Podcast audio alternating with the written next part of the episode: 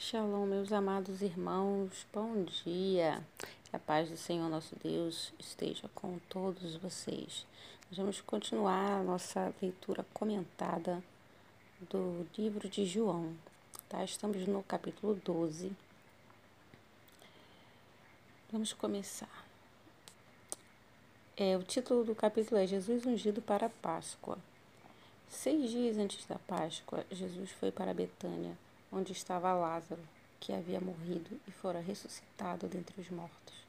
Então ofereceram-lhe um jantar. Marta servia enquanto Lázaro era um dos convidados, sentado à mesa com Jesus. Maria pegou uma libra de bálsamo de nardo puro, um óleo perfumado muito caro, ungiu os pés de Jesus e os enxugou com os seus cabelos. E a casa encheu-se com a fragrância daquele bálsamo. Mas um de seus discípulos, Judas Iscariotes, filho de Simão, que mais tarde iria traí-lo, objetou: Por que esse bálsamo perfumado não foi vendido por trezentos denários e dado aos pobres? Ele não disse isso por se importar com os pobres, mas porque era ladrão, sendo responsável pela bolsa de dinheiro. Frequentemente, ele tirava nela que era depositado. Mas Jesus respondeu: Deixai-a em paz, pois para o dia da minha sepultura foi que ela guardou isso. Quanto aos pobres, vós sempre tereis convosco, mas a mim vós nem sempre tereis. Essa passagem, esse trecho pequeno aqui da, desse capítulo, ele é muito conhecido, né? Muito conhecido e ele também é relatado nos outros evangelhos, se eu não me engano, no Evangelho de Lucas, de Mateus. Não tenho certeza, tá? Eu estou falando aqui de cabeça. Mas ele é relatado em outros evangelhos, só que não com essa riqueza de detalhes. E não é mencionado o nome da mulher que, que derrama o, o bálsamo, né? E aqui não, aqui é tudo mencionado com riquíssimos detalhes. Primeiro, primeiro detalhe é que isso está sendo feito seis dias antes da Páscoa. Por que, que foi mencionada a festa da Páscoa? Porque é uma das festas mais importantes e também porque foi na Páscoa que ele foi crucificado. Então, seis dias antes de, dele chegar a Jerusalém para celebrar a Páscoa, onde ele iria morrer, né, muito próximo desse, desse momento, foi que aconteceu isso que ele estava lá em Betânia, né? Ele retornou a Betânia porque ele estava, ele já tinha ido em Betânia uma vez, quando na, na, última vez foi quando ele ressuscitou Lázaro e aconteceu aquele estrondo todo, né? Que nós comentamos no, nos capítulos anteriores. E agora ele estava indo visitar o Lázaro num momento de alegria, né? Primeiro ele foi no momento de choro, agora ele está no momento de alegria. E Maria, como sempre, trabalhando. Maria não, Marta, como sempre, trabalhando. E Maria, né, seguindo a, a mesma a mesma linha, não estava trabalhando, escolheu o mais importante, que foi adorar ao Salvador.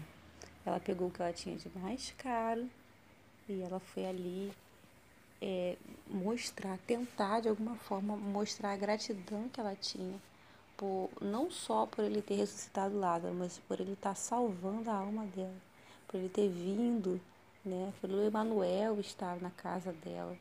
É um privilégio muito grande, né? E como o próprio Messias falou, né? Os pobres vocês sempre vão ter aí, mas a mim nem sempre tereis. Então, hoje a gente crê no Salvador. Eu creio, você crê. Nós cremos no Salvador. Só que nós não temos ele aqui conosco. Né? Quem é que teve esse privilégio de receber o, o Salvador da humanidade na sua casa e, e jantar e comer e brincar e rir, né? Ele usar seu banheiro, sabe? Coisas assim que na nossa mente, é, dependendo da pessoa, é até inconcebível, né? Mas seria algo maravilhoso. Então eles estavam tendo um privilégio ali, né? É, imensurável mas é, nem todos estavam olhando dessa forma. Judas, por ser, por ter um coração mercenário, ele só viu o dinheiro. Ele não viu um bálsamo sendo derramado sobre o Salvador da humanidade. Ele viu 300 denários indo para o ralo, indo para um pé sujo. Foi o que Judas viu. 300 denários indo para um pé sujo. E aí ele teve que protestar, né? Foi repreendido por Jesus, mas ele precisou protestar aquilo ali, porque né? Assim como nós, nós somos assim também, né? Muitas vezes nós temos o nosso coração mercenário e aí a gente não consegue, às vezes, nem sequer presentear uma pessoa. A gente vai comprar um presente, o presente é caro, aí a gente fica, ah, não, não vou comprar porque é caro demais. Você não consegue olhar o valor da pessoa que vai receber o presente. Você fica olhando somente para o valor do presente que você, entre aspas, vai gastar. Vamos continuar. É. Por outro lado, uma grande multidão de judeus, assim que soube que Jesus estava ali, veio não somente por causa de Jesus, mas igualmente para ver Lázaro, a quem ele ressuscitara dos mortos. É, né? Porque a gente viu que teve muitas pessoas que viram Lázaro ressuscitar. E aí essa notícia se, se dissipou assim, numa velocidade muito grande. Então a casa de Lázaro, de Maria e de Marta, não era mais é, uma casa somente que recebia amigos, porque eles já eram pessoas conhecidas, né? A gente vê que pelos textos, eles são pessoas conhecidas na região, em Betânia, assim, todo mundo conhecia Lázaro, Maria e Marta. É, mas agora, depois que Lázaro citou, ele ficou mais conhecido ainda. Então, as pessoas que estavam peregrinando para Jerusalém para celebrar a Páscoa, essas pessoas de longe, de, de Cafarnaum, de Nazaré, essas pessoas elas ouviam estavam chegando em Betânia, né, passaram, passando por Betânia, próximo de Betânia, elas ouviam falar que, que o, o Machia tava, tinha ressuscitado o cara. Falei, peraí, vamos lá ver. Eles já estavam caminhando mesmo. Então, tinha muita gente indo lá para ver Lázaro e duplamente também para ver Jesus. 10. Mas os chefes dos sacerdotes tramaram matar Lázaro também, pois por causa do que ocorrera com ele, muitos estavam se afastando e crendo em Jesus. No dia seguinte, a grande multidão que tinha vindo para a festa, assim que ouviu que Jesus estava chegando em Jerusalém, pegou ramos de palmeiras e saiu ao seu encontro, exultando: Hosana, Hosana. É, aqui no caso, Hosana, essa palavra é uma palavra hebraica e é, ela foi modificada, né? Correto não é Hosana, é Roshianá. Né? Então, no caso, eles estão dizendo Roshianá, Roshianá. Roshaná. Bendito o que vem no nome do Senhor. O que, que significa Roshaná? É sal, salve-nos, né? Estão clamando por salvação. Venha nos salvar, venha nos salvar. O bendito que vem no nome do Senhor, venha nos salvar. Então, Osana é um, é um chamamento, tá? E Jesus, tendo conseguido um jumentinho, montou, montou no jumentinho, conforme está escrito. Não tenha medo, ó filho de Sião, eis que o seu rei está chegando montado em um jumentinho. Naquele momento, os seus discípulos não entenderam o que estava acontecendo. Só depois que Jesus foi glorificado, eles se lembraram que esses fatos estavam escritos a respeito dele, de que isso lhe fizeram. Aí aqui é, não está detalhado né, essa, questão do jumento, mas quando ele estava chegando, Jesus ele pede para desamarrar o jumento que estava parado próximo deles para ele montar. Então, tipo assim, ele estava andando mó tempão. Mó tempão andando, caminhando com eles, não precisava de jumento. Então, os discípulos, por isso que ele fala aqui que os discípulos não entenderam. Tipo assim, ninguém entendeu. Tipo, para que ele quer um jumento, cara? Ele tá andando mó tempão. Não tinha necessidade. Mas ele, ele fez questão do jumento. Ele falou, gente, pega aquele jumento ali, vou entrar montado no jumento. Aí depois que aconteceu, morreu, ressuscitou, o Espírito Santo, né, ele veio, encheu os corações e a mente deles, e eles começaram a estudar as escrituras, que eles foram perceber que isso já estava escrito, foi profetizado pelo profeta Isaías, que o Salvador chegaria montado, chegaria em Sião, montado num jumento. Então, essa essa questão, né, essa exigência que Jesus fez de entrar montado no jumento, era para cumprir o que estava escrito. Assim sendo, a multidão que estava com ele, quando mandara Lázaro sair do sepulcro e ressuscitar dos mortos, continuou a testemunhar o ocorrido. Por essa razão, um grande número de pessoas saiu ao encontro de Jesus, pois ouviu que ele realizava esse milagre, que ele realizara esse milagre. Todavia, os fariseus comentavam uns com os outros: Vós percebestes como nossos esforços são inúteis? Atentai, eis que o mundo todo vai após ele. Aí aqui, né, eles eles estavam ficando cada vez mais irritados, porque estavam tentando matar Lázaro para parar a disseminação, né? Tentando matar Jesus e eles não conseguiam. Então eles já estavam já ficando, tipo, o mundo todo está indo atrás dele. É porque é assim que Deus faz. 20. Entre os que subiram para adorar a Deus durante a festa de Páscoa estavam alguns gregos. Eles se dirigiram a Felipe, que era de Betsaida, da Galiléia, e lhe rogaram, lhe rogaram: Senhor, nós desejamos ver o Messias. Felipe foi e contou a André, e André e Felipe comunicaram o pedido a ele, ao Jesus. E Jesus respondeu: Chegou a hora em que o Filho do homem será glorificado. Em verdade, em verdade vos asseguro que se o grão de trigo não cair na terra e não morrer, permanecerá ele só, mas se morrer, produzirá muito fruto. Aquele que ama a sua vida a perderá. Entretanto, aquele que odeia a sua vida neste mundo preservará a para a vida eterna. Se alguém me serve, precisa me seguir. E onde eu estou, o meu servo também estará. Aquele que me serve será honrado por meu Pai. Aí tu pensa, pô, só chegaram para falar que tinha os gregos querendo ver, e ele pega e fala isso tudo. É, é tipo, pô, desnecessário, a gente só foi falar que tinha os caras ali querendo conhecer. Por que, que ele falou isso? Né? Por que, que, que o comunicado que Felipe e André fizeram a respeito de gregos é, quererem conhecê-lo fez com que ele falasse desse todas essas informações. Porque os gregos já já estavam o fato dos gregos estarem ali significava que realmente aquele era o momento. É como se fosse uma testificação de que verdadeiramente chegou a hora. Não que Jesus precisasse testificar esse momento, mas que eles, os discípulos, as pessoas que estavam ali, elas precisavam entender o que significava aquele momento. Então, a partir do momento que eles chegaram e falaram assim: tem estrangeiros querendo te ver, significa que a notícia a respeito dele, as boas novas, elas já estavam preparadas para se disseminarem pelo mundo. Por isso que Jesus fala: chegou a hora em que o Filho do Homem será glorificado. Tipo, agora, agora sim. Agora é, é o momento. E aí ele diz: como que o Filho do Homem vai ser glorificado? Ele vai ser glorificado a partir, de, a partir da sua morte. Por isso que ele diz: se o grão de trigo não cair na terra e não morrer, ele permanece só, mas se ele morrer, ele vai produzir fruto. Então ele estava dizendo que era necessário que ele morresse. E mais, ainda disse que era necessário que aquele que seguisse a ele também tivesse a, a mes o mesmo desejo, o desejo de morrer nesse mundo.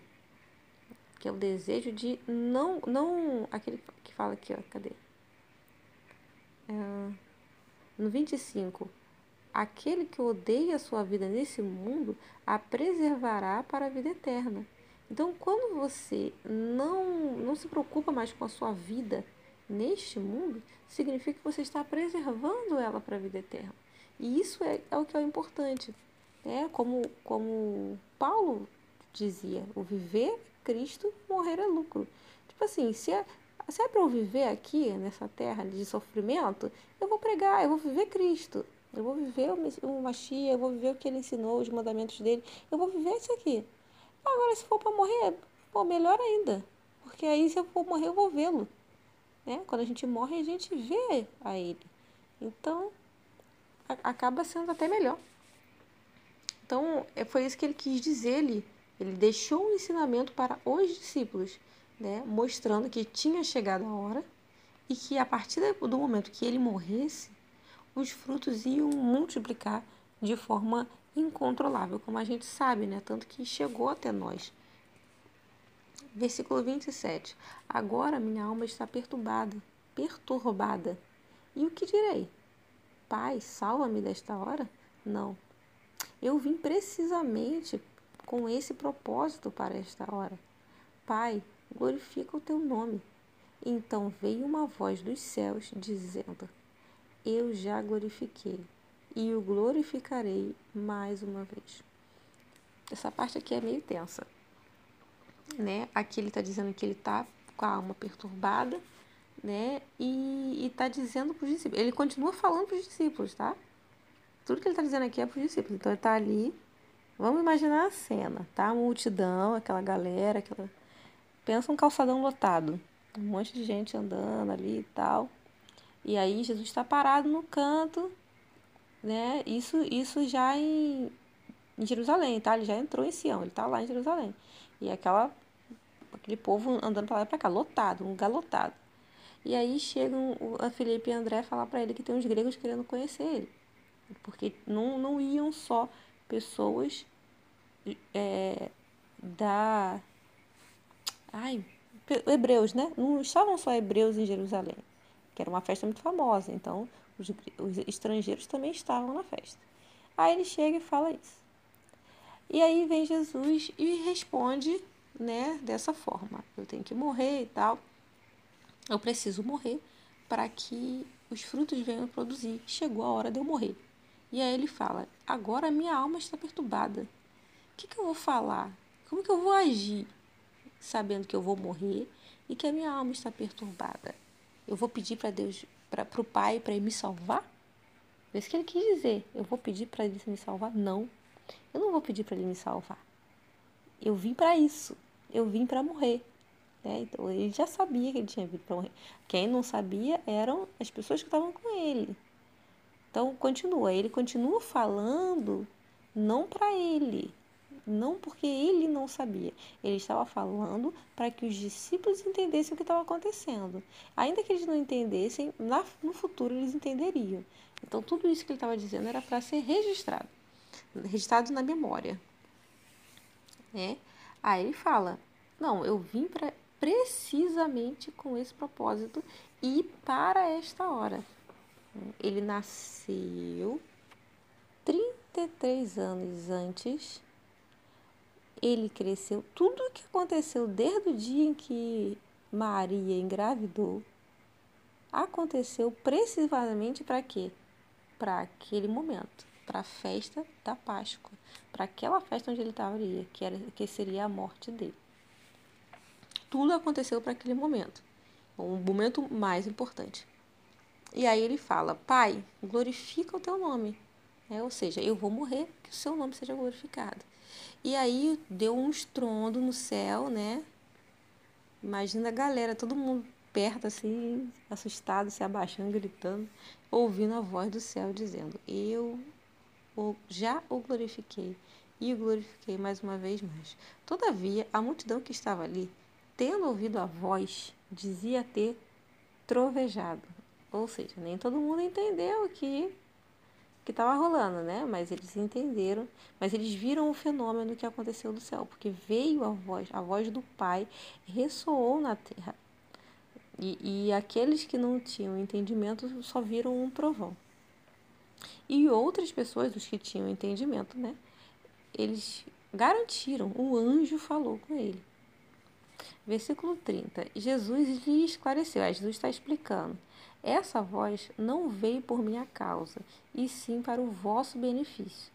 Chegou a hora deste mundo ser julgado, e agora o príncipe desse mundo será expulso. Mas eu, quando for levantado da terra, atrairei todas as pessoas para mim. Ele disse isso para expressar o tipo de morte que havia de sofrer. O povo lhe replicou: nós temos ouvido da lei que o Cristo permanecerá para sempre. Como podes afirmar o Filho do Homem precisa ser levantado?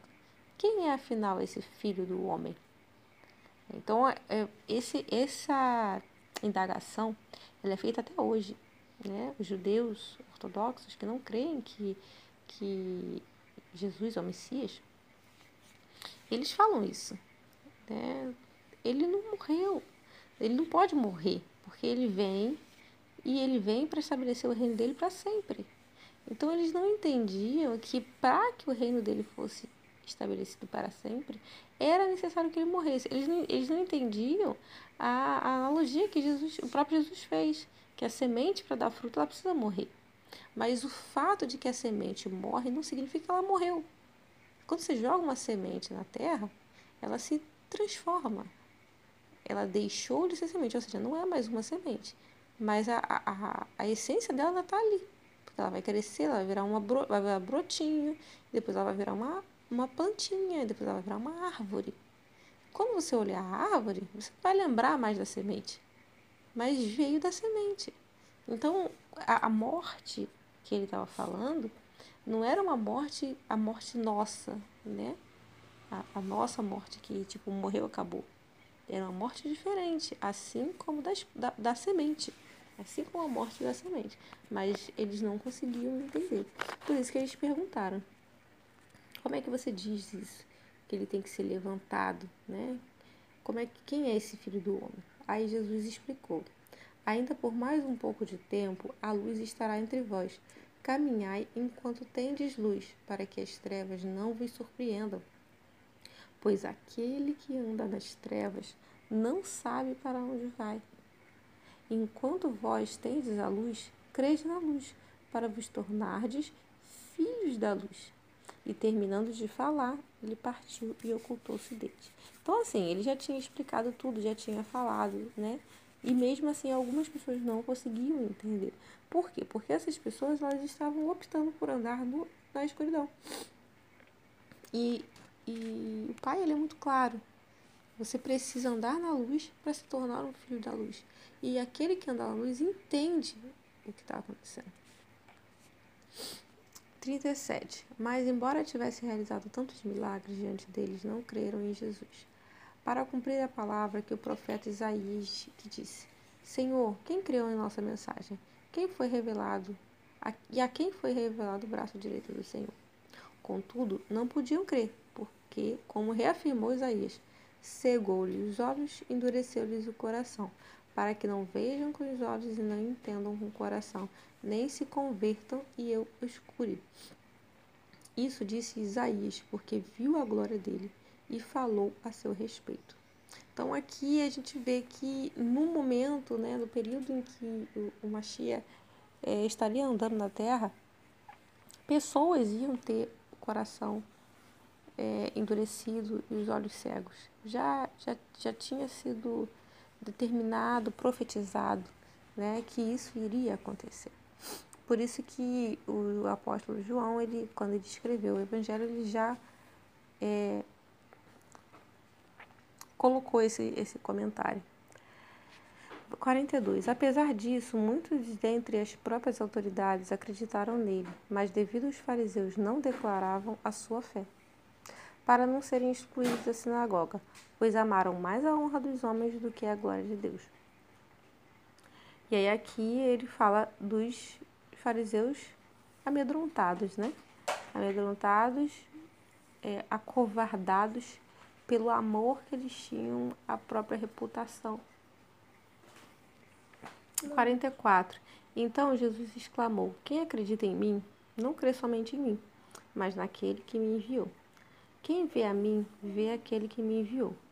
Eu vim como luz para o mundo, a fim de que todo aquele que crê em mim não permaneça nas trevas. Se alguém ouvir as minhas palavras e não obedecer a elas, eu não o julgo porque eu não vim para julgar o mundo, mas sim para salvá-lo. Aquele que me rejeita não acolhe as minhas palavras, tem quem o julgue. A palavra que proclamei, essa o julgará no último dia. Pois eu não tenho falado por mim mesmo, mas o Pai que me enviou. Esse me deu ordens sobre o que eu deveria dizer e o que proclamar. Eu sei que o seu mandamento é vida eterna. Sendo assim, tudo que eu falo, como o Pai me mandou dizer, assim eu falo. Então, aqui Jesus, né, o Filho do Homem, ele deixa bem claro a missão dele, o objetivo dele e quem mandou ele.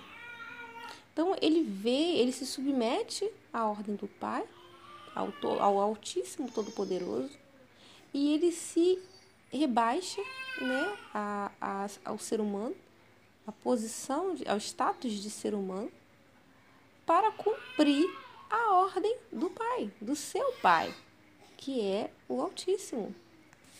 Altíssimo, Iá ou Iavé. Esse é o, o a, essa é a essência do da missão principal dele. Ele veio para ser o cordeiro, ele veio para realizar o sacrifício eterno que nos salvaria. Por isso que ele diz que ele não vem para julgar. Não cabe a ele julgar. Por que, que não cabe ele julgar? Porque naquele momento ali, ele estava ali para morrer. Ele estava ali para salvar.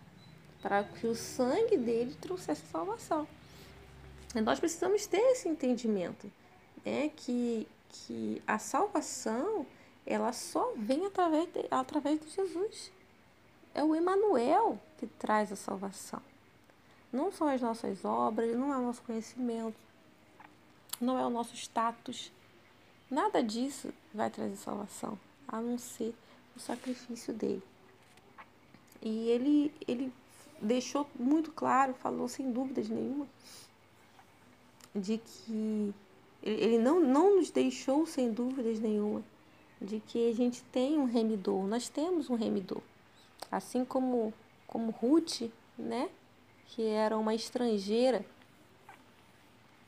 estava numa terra estrangeira, estava perdida, e ela alcançou a misericórdia do remidor. Nós também alcançamos, nós também alcançaremos. Então, se por acaso você que está ouvindo esse, esse áudio, que já tem me acompanhado, se você ainda não, não se rendeu né, para essa remissão, que você se ajoelhe aí onde você estiver. Se você não puder se ajoelhar, feche os seus olhos de todo o coração.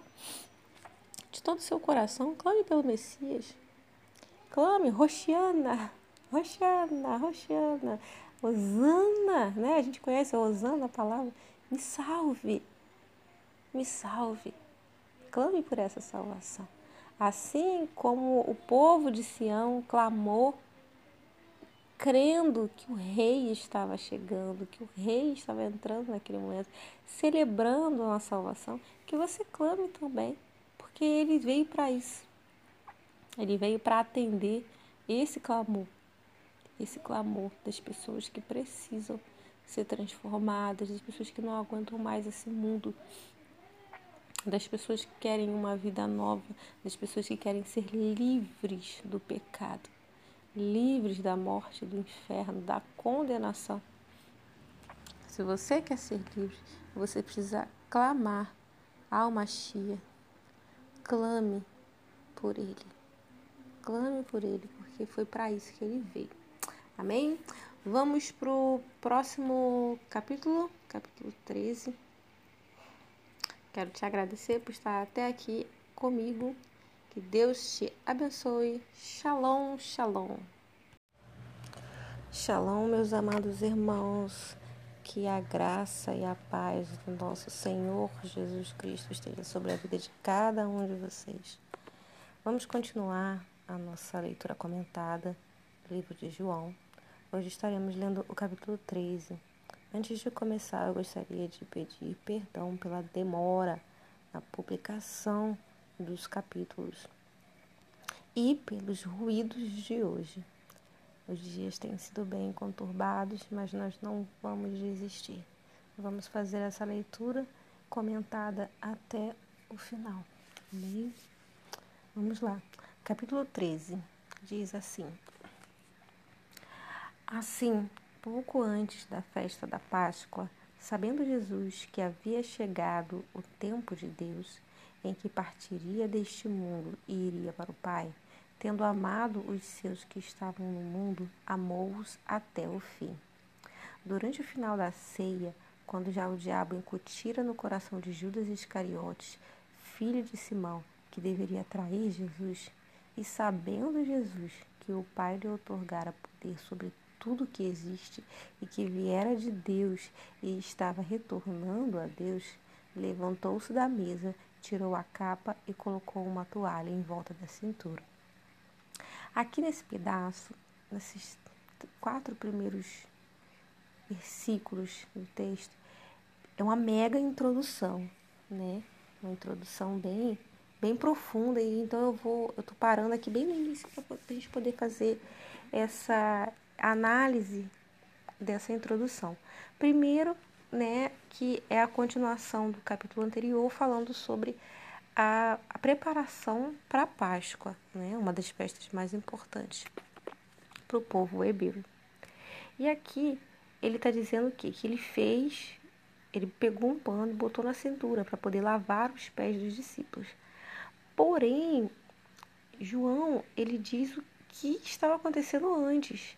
Né? Ele fala aqui, ó, Jesus ele já sabia, primeiro, que o tempo dele era aquele, ou seja, que era o último, a última ceia, a última Páscoa, a última festa que eles estariam juntos. Ele sabia que ele ia para o Pai e ele sabia que amava muito os discípulos dele que estavam ali e amou-os até o fim. Esse até o fim que ele diz aqui é até o fim mesmo, até a morte de, de cruz, né? Aí, no, no versículo 2, ele já fala, né? No final da ceia, ou seja, a ceia já estava acontecendo, eles já tinham, já estavam, né, terminando de, de fazer a refeição deles. O diabo já tinha entrado em Judas, é, ele já tinha, já tinha perguntado quem é que vai trair e tal. Perguntado não. No coração de Judas, Judas já estava pronto para trair Jesus. E Jesus sabia disso tudo. E ele sabia que, ele, que todo o poder já estava sobre, sobre a vida dele. Mesmo sabendo disso tudo, sabendo que era a última Páscoa, sabendo que não veria mais os seus discípulos daquela forma, sabendo que Judas ia traí-lo, sabendo que, apesar dele ter poder, ele podia fulminar Judas ali antes dele ser traído e continuar com eles, né? Porque ele amava muito os discípulos. Ele podia acabar com aquela palhaçada ali, mas ele, ele tinha poder para isso. Ele sabendo disso tudo, tendo essa ciência, mesmo assim, o que, é que ele fez? Ele se levantou da mesa, tirou a capa e colocou uma toalha em volta da cintura tremendo. E no 5, em seguida, derramou água em uma bacia e começou a lavar os pés dos discípulos e a enxugá-los com a toalha que estava na sua cintura. Aproximou-se de Simão Pedro e lhe disse: Senhor, vai lavar os meus pés? Respondeu Jesus: O que eu faço agora você não pode compreender. Todavia compreenderás mais tarde. Disse-lhe Pedro: Senhor, jamais lavarás os meus pés. Ao que Jesus o advertiu: Se não lavar os teus pés, tu não terás parte comigo. Rogou-lhe Simão Pedro: Ah, Senhor, lava não somente meus pés, mas também as minhas mãos e a minha cabeça. E explicou Jesus: Quem já se banhou precisa apenas lavar os pés. O seu corpo já está completamente limpo. Vós também estáis limpos, mas nem todos. Esse nem todos aqui foi, né? Jogando já. Por quê? Porque ele sabia que o diabo já tinha entrado no coração de Judas. Por isso que ele disse que nem todos estavam limpos. E por que, que ele está dizendo aqui que, que eles já tinham se banhado? Os discípulos, eles já. Tudo que eles precisavam, né? Saber, eles já, eles já sabiam. Mas aquele momento ali de servidão, eles não tinham como entender, mas era necessário que Jesus fizesse para que no futuro eles conseguissem entender.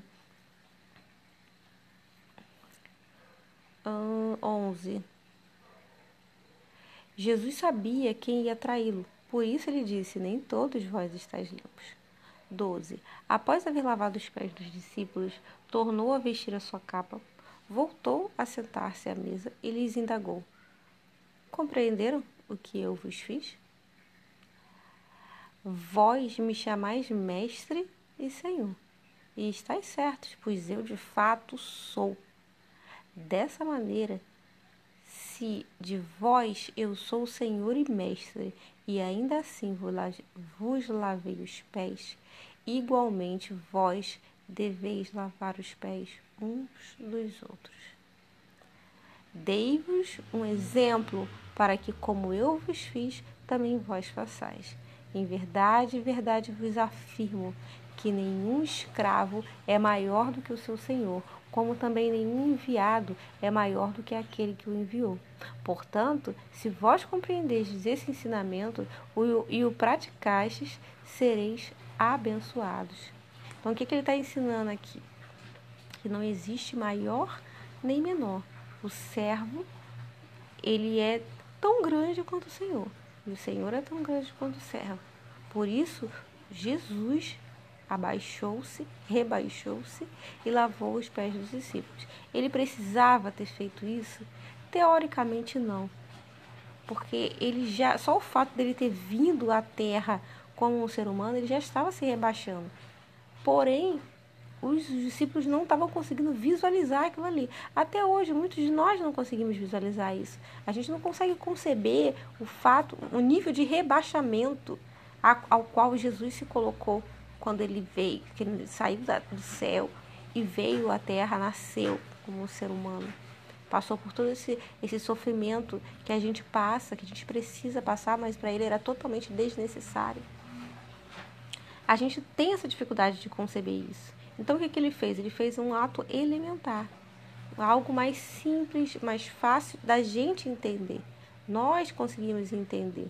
Ah, tá. Então, se eu tô lavando o pé de alguém, eu tô me, eu tô me rebaixando, eu tô me rebaixando no sentido de. Eu não estou me humilhando. Eu estou rebaixando no, no sentido de entender que não existe o grande e o não existe o alto e o baixo. Existe o igual. Igual.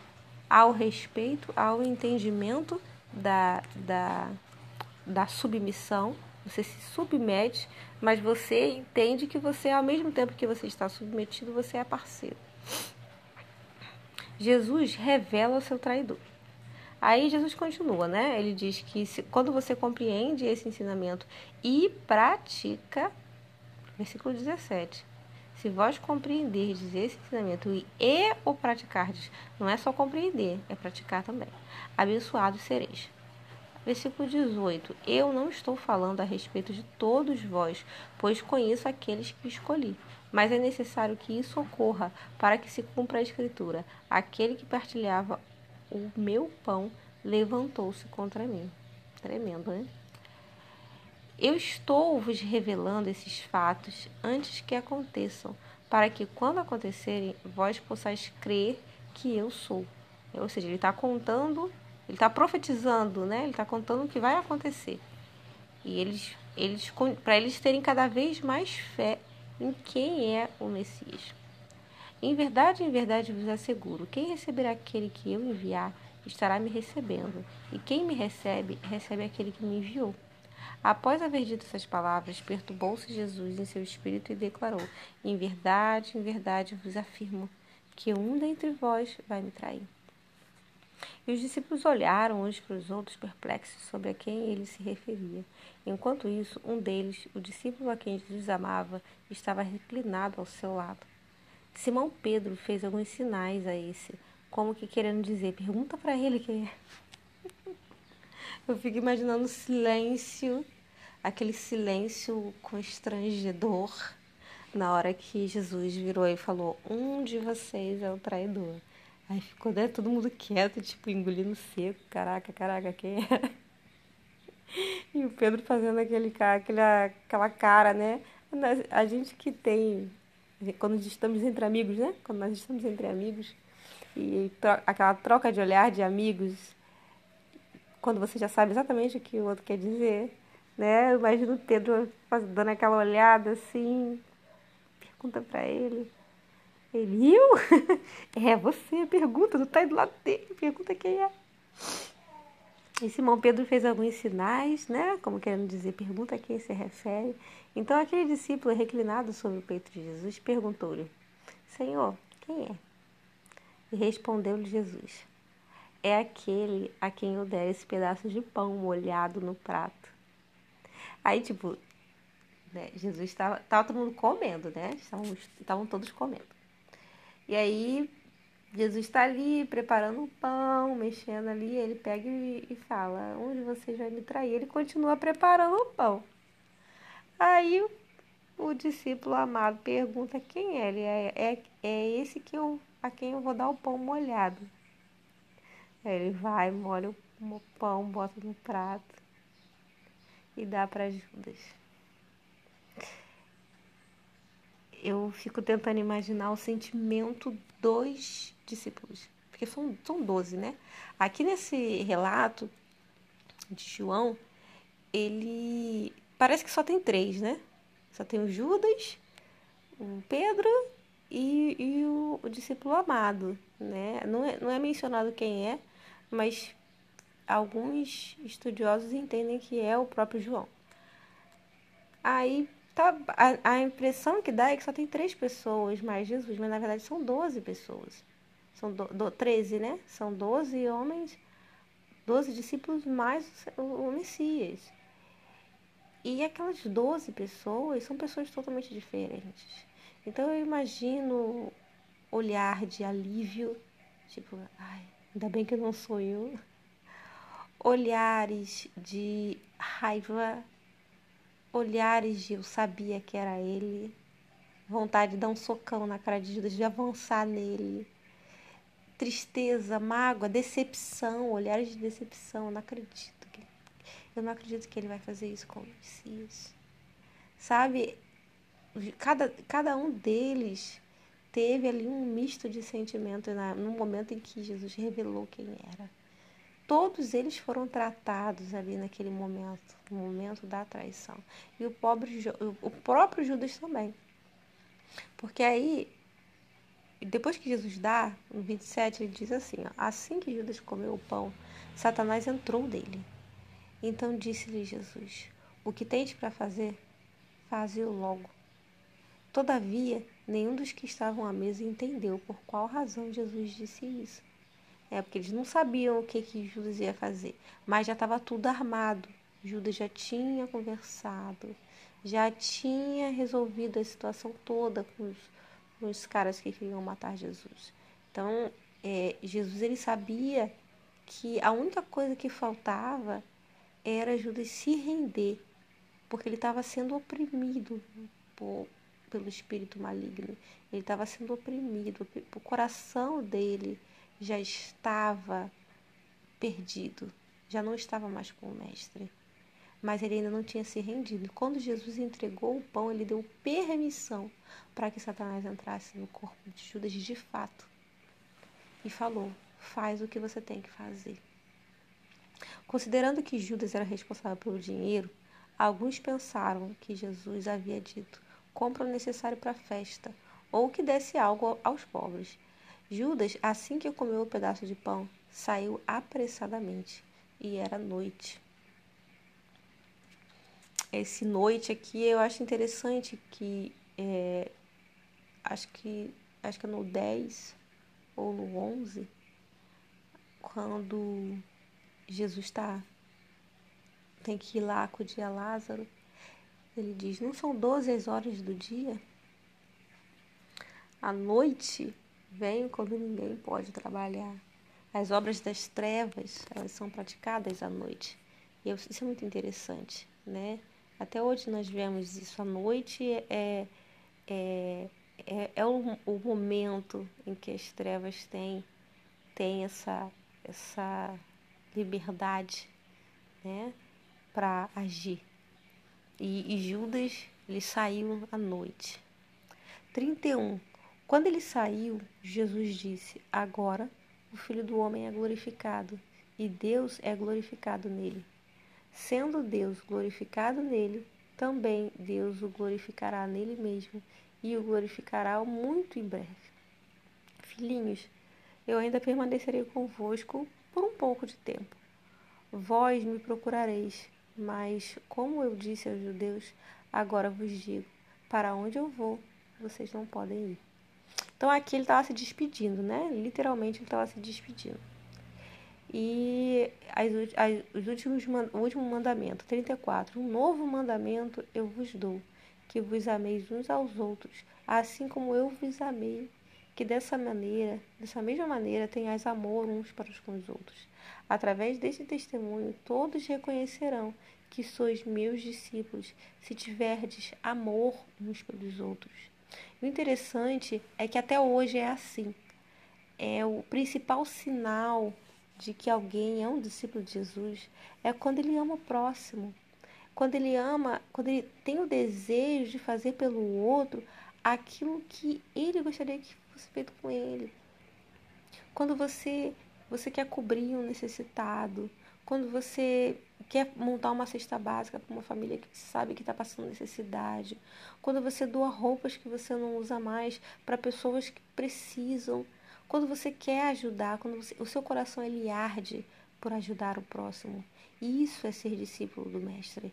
E é o que ele fala. E quando você entende que, que você não está aqui para ser superior a ninguém, que você não está aqui para humilhar as pessoas, muito pelo contrário, você está aqui para servir. Que o conhecimento que você tem, que a palavra que chegou até você de sabedoria dada pelo Criador, ela chegou até você para você servir os outros e não para você ser servido. Então, desde o versículo 1, o, o que, que ele está ensinando? Ele está ensinando isso. Amem, se amem, amem uns aos outros, amem a você mesmo. Porque não tem como você amar o outro se você não amar você. Então hoje a gente vê muitas pessoas é, com o coração seco, endurecido, enrijecido. Elas não conseguem amar o outro. Mas por que, que elas não conseguem amar o outro? Porque elas não conseguem olhar, se olhar no espelho e sorrir. Sabe? Falar assim, nossa, como como eu sou uma bênção, como eu sou a criação do Senhor, como eu sou bonita. Tem gente que não consegue nem se achar bonita. Tem gente que não consegue ver beleza em si mesmo. Tem pessoas, as pessoas elas estão tão secas de amor que elas não conseguem mais amar o outro.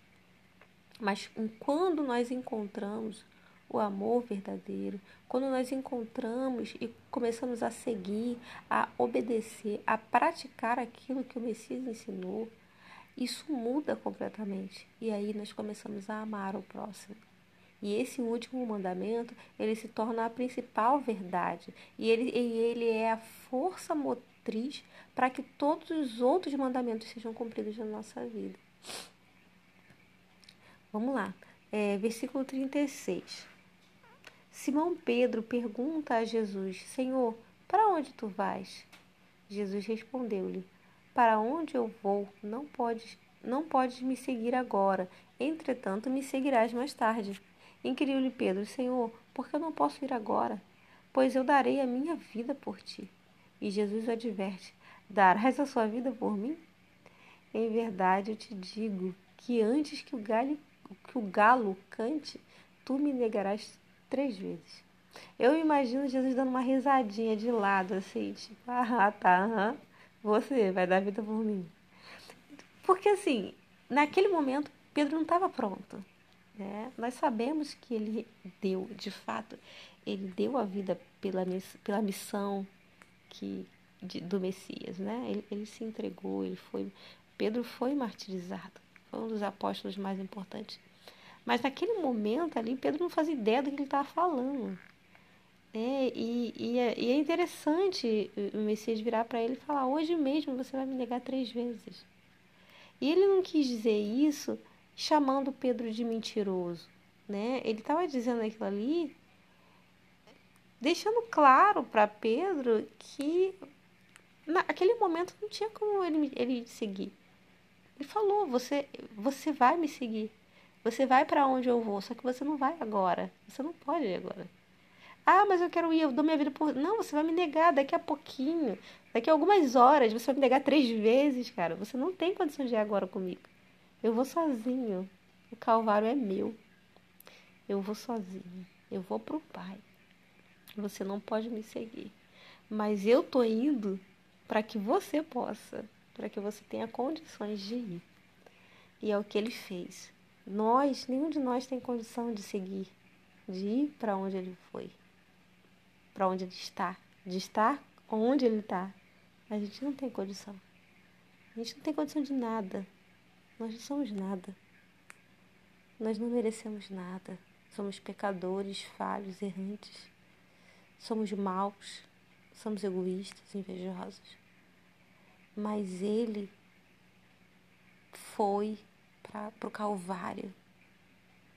Ele foi destruído, humilhado, cuspido, chicoteado, envergonhado, humilhado da pior maneira possível daquela época.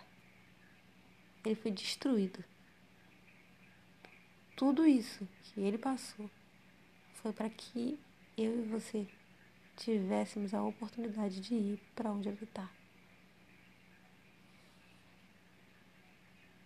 Eu te aguardo lá. Não desista de seguir o Messias. Ame a você mesmo. Ame o próximo. Cumpra os mandamentos. A gente vai conseguir. Amém? Shalom, shalom. Um beijo. Te aguardo no próximo capítulo. Até lá. Shalom, meus irmãos. Vamos lá, capítulo 14. Agradeço ao Pai, Criador de todas as coisas, por você estar me acompanhando até agora. Vamos continuar. No capítulo anterior, ele encerra com Messias dizendo para Pedro: Antes que o galo cante, você vai me negar três vezes. Dizendo para os discípulos: Para onde eu vou? vocês não vão poder ir. Eu estarei com, eu estou com vocês agora, mas é muito por muito pouco tempo. Daqui a pouco não estarei mais aqui. E aí, o 14 já começa aqui. Não permita que o vosso coração se preocupe. Não permitam, né, que o vosso coração se preocupe. Credes em Deus, credes também em mim. Então, por que, que ele está falando isso? Porque no anterior ele meio que jogou um balde de água fria nos discípulos, né? Tava todo mundo muito feliz, tudo uma bênção. Apesar do, de Judas ter saído para traí-lo, eles não faziam ideia mas, do que estava acontecendo, eles só sabiam que ia rolar uma traição, mas eles não sabiam exatamente o que ia acontecer. Mas estavam, estavam felizes. E aí ele pega e fala: Eu não vou ficar por muito tempo, eu tô indo embora. É, e aí ele diz: Mas não fiquem tristes. Creiam no Pai, creiam também em mim. Na casa do meu pai tem muitos aposentos. Se não fosse assim, eu não teria dito para vós. Portanto, eu vou para, para preparar-vos um lugar. E quando eu me for e vos tiver preparado um lugar, eu virei de novo e vos levarei para mim, a fim de que onde eu estiver, estejais vós também. Aí aqui ele ele tá deixando muito claro, né, que ele tá indo para preparar o lugar e que ele vai voltar. Então, os discípulos, eles podem ter bugado naquele momento ali, né, dado um, um curto-circuito no cérebro, tipo assim, para onde que ele vai, gente? Como assim? Que lugar é esse que ele vai preparar? Será que será que finalmente a gente vai ter uma casa? Finalmente a gente vai ter onde dormir? Porque é, estamos há três anos aqui, dormindo no relento, onde dá, comendo o que dá, o que as pessoas oferecem. Né? É, muitas coisas podem ter passado na cabeça dos discípulos ouvindo isso. Mas gerou um alívio, né? Tipo assim, poxa, ele não vai estar aqui com a gente, mas a gente sabe que quando ele voltar vai estar tudo certo. Aí no 4, vós sabeis para onde eu vou. Eu vou e conheceis o caminho. Indagou-lhe Tomé: Senhor, nós não sabemos para onde vai. E como poderemos conhecer o caminho? Assegurou-lhe Jesus: Eu sou o caminho, a verdade e a vida. Ninguém vem ao Pai a não ser por mim. E aí aqui, né, ele deixou ainda mais claro que ele estava falando de um lugar que não era na Terra. Ele estava falando de um lugar que era muito, estava muito, ele estava falando sobre coisas que estavam muito além daquilo ali que eles estavam vivendo naquele momento. Aí ele continua: Se vós de fato tivesseis me conhecido, terias, terias conhecido também o meu Pai, e desde agora vós o conheceis e o viste. Solicitou-lhe Filipe: Senhor, mostra-nos o Pai. Isso é suficiente para nós. Então Jesus ministrou-lhes: Há tanto tempo estou convosco e tu não me tens conhecido, Filipe. Aquele que vê a mim, vê o Pai. Como podes dizer, mostra-nos o Pai? É tipo assim, oi? Tu quer ver o Pai? Tu tá me vendo todo dia aqui, eu manifestando as obras do Pai, eu curando cego, aleijado, multiplicando pão. Ressuscitei Lázaro, caraca, ressuscitei um cara. E você vira para mim e fala, mostra o Pai. Como assim, Felipe? Que história é essa? Mais ou menos isso que Jesus quis dizer, entendeu? Da nossa linguagem de hoje em dia. Como assim você não está vendo o Pai? Mas por que que Felipe não estava vendo? Porque ele não estava entendendo a dimensão, a grandeza daquilo que estava sendo falado. E eles estavam com os olhos em terra. Os discípulos, eles só conseguiram entender de fato tudo que eles viveram com o Messias depois que ele subiu ao céu e, for, e depois que eles foram batizados pelo Espírito Santo. Depois que o Espírito Santo veio sobre eles como línguas de fogo, foi que eles que a ficha deles caíram. Até então, eles, eles, eles continuavam com Jesus, crendo que ele era o Filho de Deus, mas na cabeça deles, mesmo ele sendo o Filho de Deus, ele era só um profeta. Ele era, não era mais do que aquilo ali. Ele era o Salvador? Era, mas, mas para eles o Salvador não era o Salvador da morte do inferno. Ele era o Salvador do povo hebreu, da opressão que eles estavam vivendo por Roma naquele período, que o Império Romano estava tomando conta de tudo, todo mundo tinha que virar romano, tudo, eles, eram oprimidos por tudo, eles não tinham templo, o templo tinha sido destruído, eles não tinham condições de oferecer sacrifício, eles estavam vivendo uma fase horrível como nação, como povo. Então, quando o Messias apareceu e começou a dizer: Eu sou o Filho de Deus, eu sou.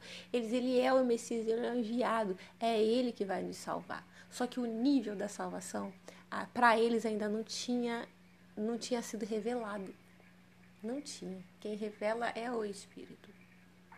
Por isso, essa pergunta né, é uma pergunta que parece idiota, mas não é. Qualquer um de nós teria feito essa pergunta. Ou teria perguntado coisa pior. Ou nem teria seguido o Messias por tanto tempo. Porque eles estavam três anos juntos.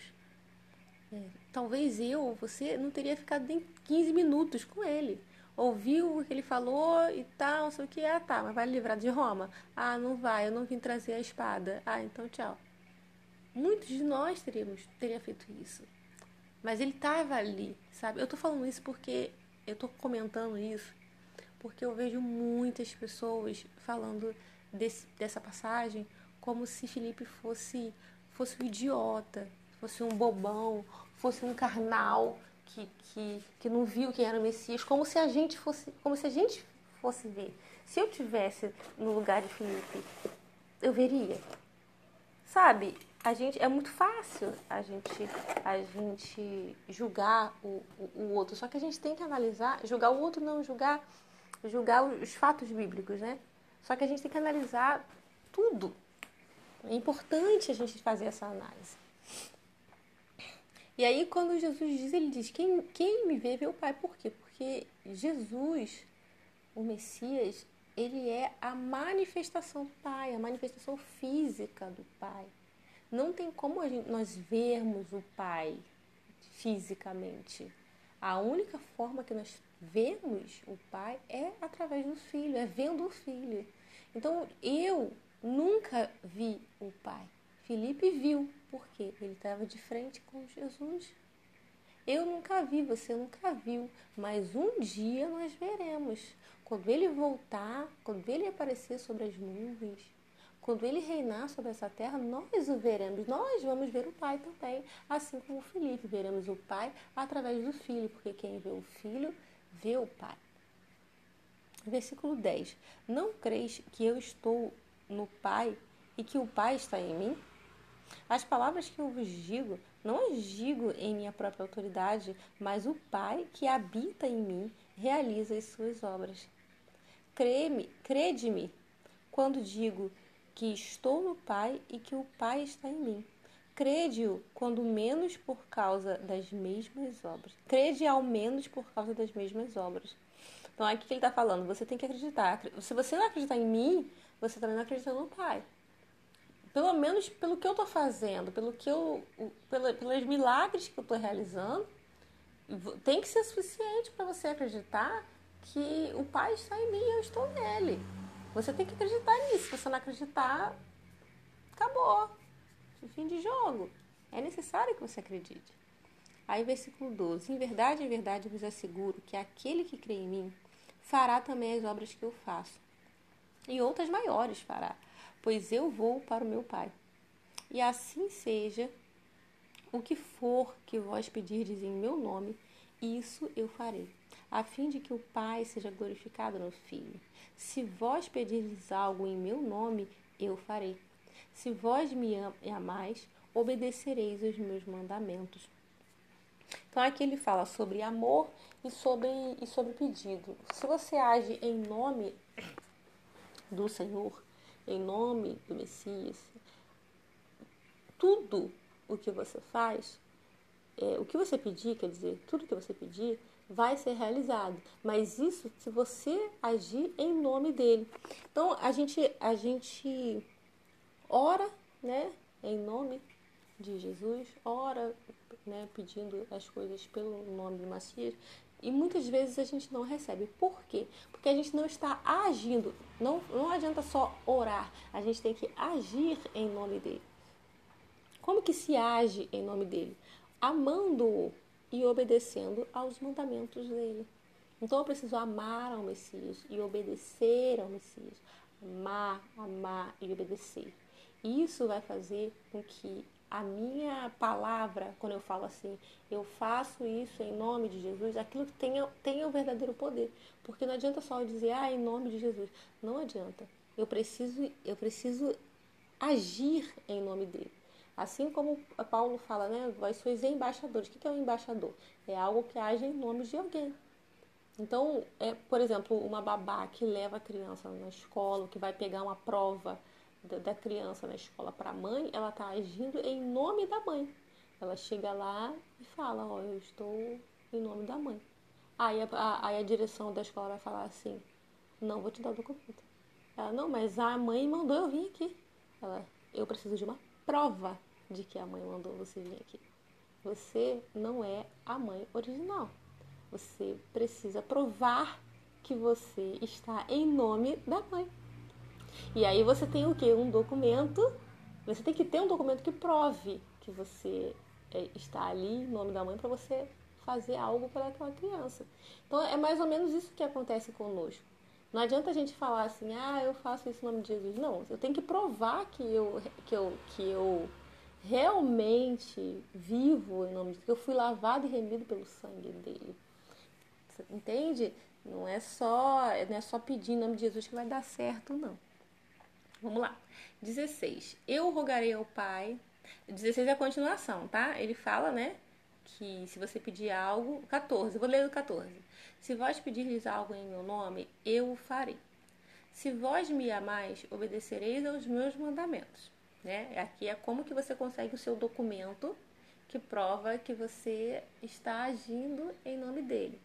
Como é que é o, que documento é esse? É amar e obedecer os mandamentos. Aí no 16: E eu rogarei ao Pai, e ele vos dará outro advogado, a fim de que seja para sempre convosco. Então, ele, a partir do momento que você age em nome dele, ele diante do Pai e rogará e, e, e dará outro advogado. Quem é esse outro advogado que vai vir? Né? Que vai vir, no caso, para os discípulos naquele momento, tá? Quem é? O Espírito da Verdade, que o mundo não pode receber, porque não o vê nem o conhece. Vós o conheceis, porque ele vive convosco e estará dentro de vós. Estará, você pode ver aí, ó, que ele fala no futuro. Estará. Por que estará? Porque eles ainda não tinha, ele ainda não tinha chegado. Porque pra, pra, para o Espírito da Verdade vir, era necessário que o, o, o Messias retornasse.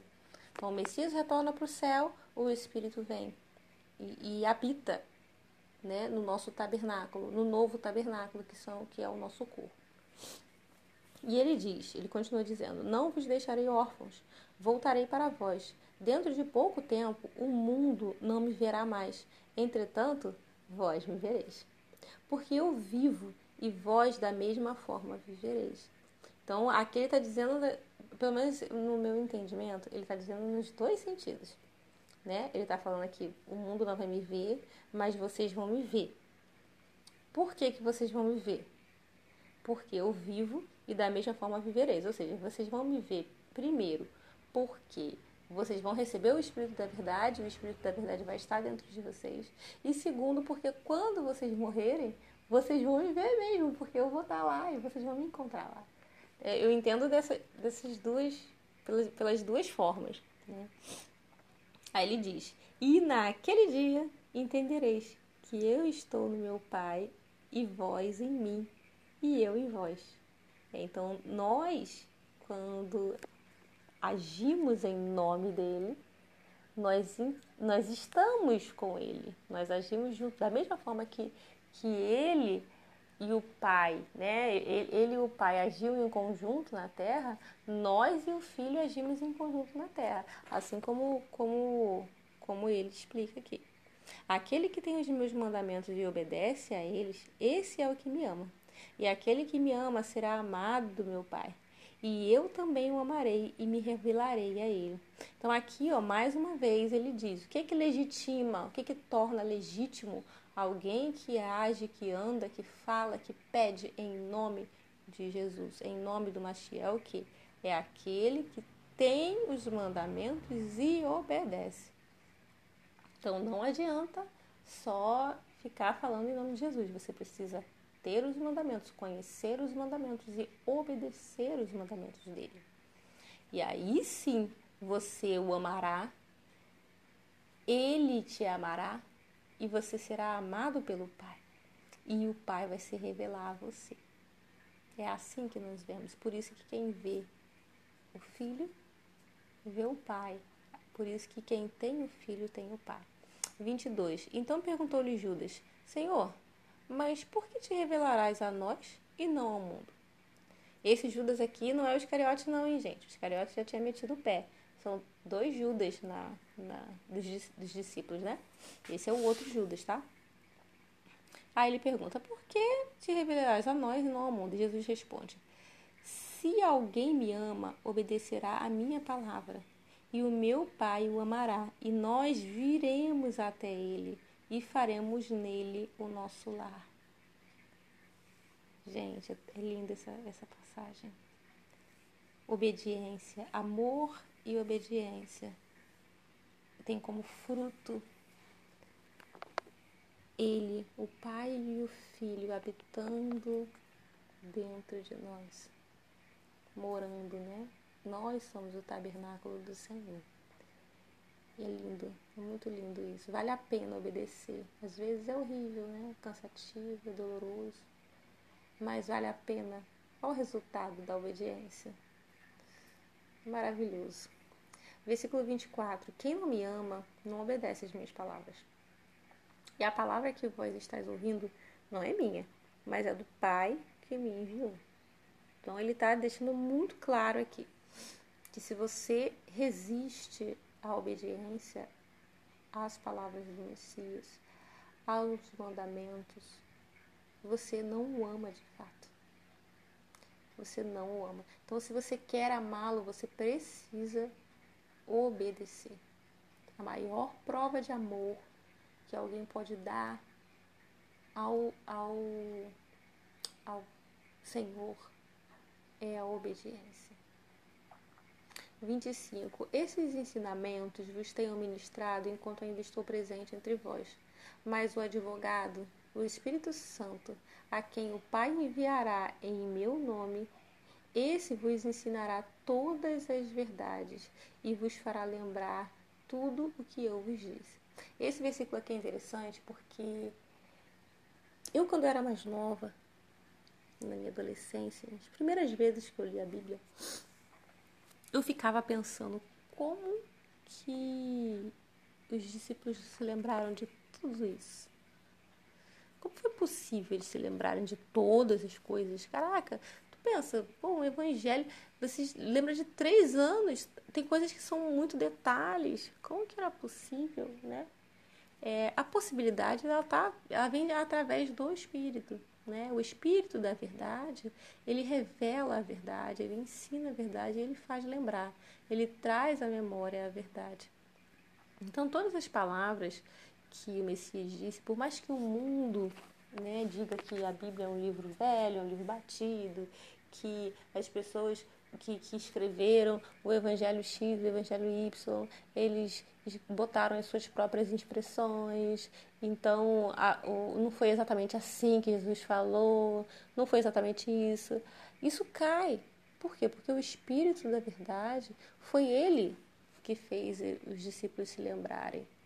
É, Para você ter uma noção, o, o primeiro evangelho, se eu não me engano, acho que foi de Mateus, ele foi escrito, acho que 30, 30 ou 40 anos depois que Jesus tinha subido para o céu. Então você pensa, olha quanto tempo que passou. Tenta lembrar aí, 10 anos atrás, de uma história que aconteceu 10 anos atrás, tu consegue lembrar de tudo exatamente, do jeitinho que é? Não é, gente. A gente, não lembra.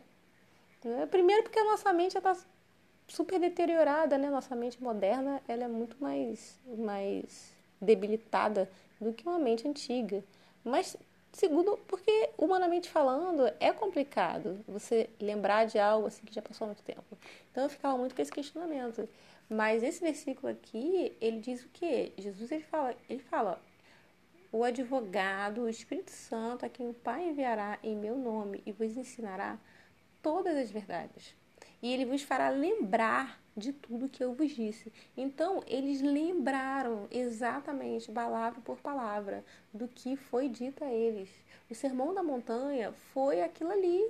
O que Jesus falou foi aquilo ali. Eles lembraram. Por que, que eles lembraram? Porque o Espírito da verdade estava sobre eles.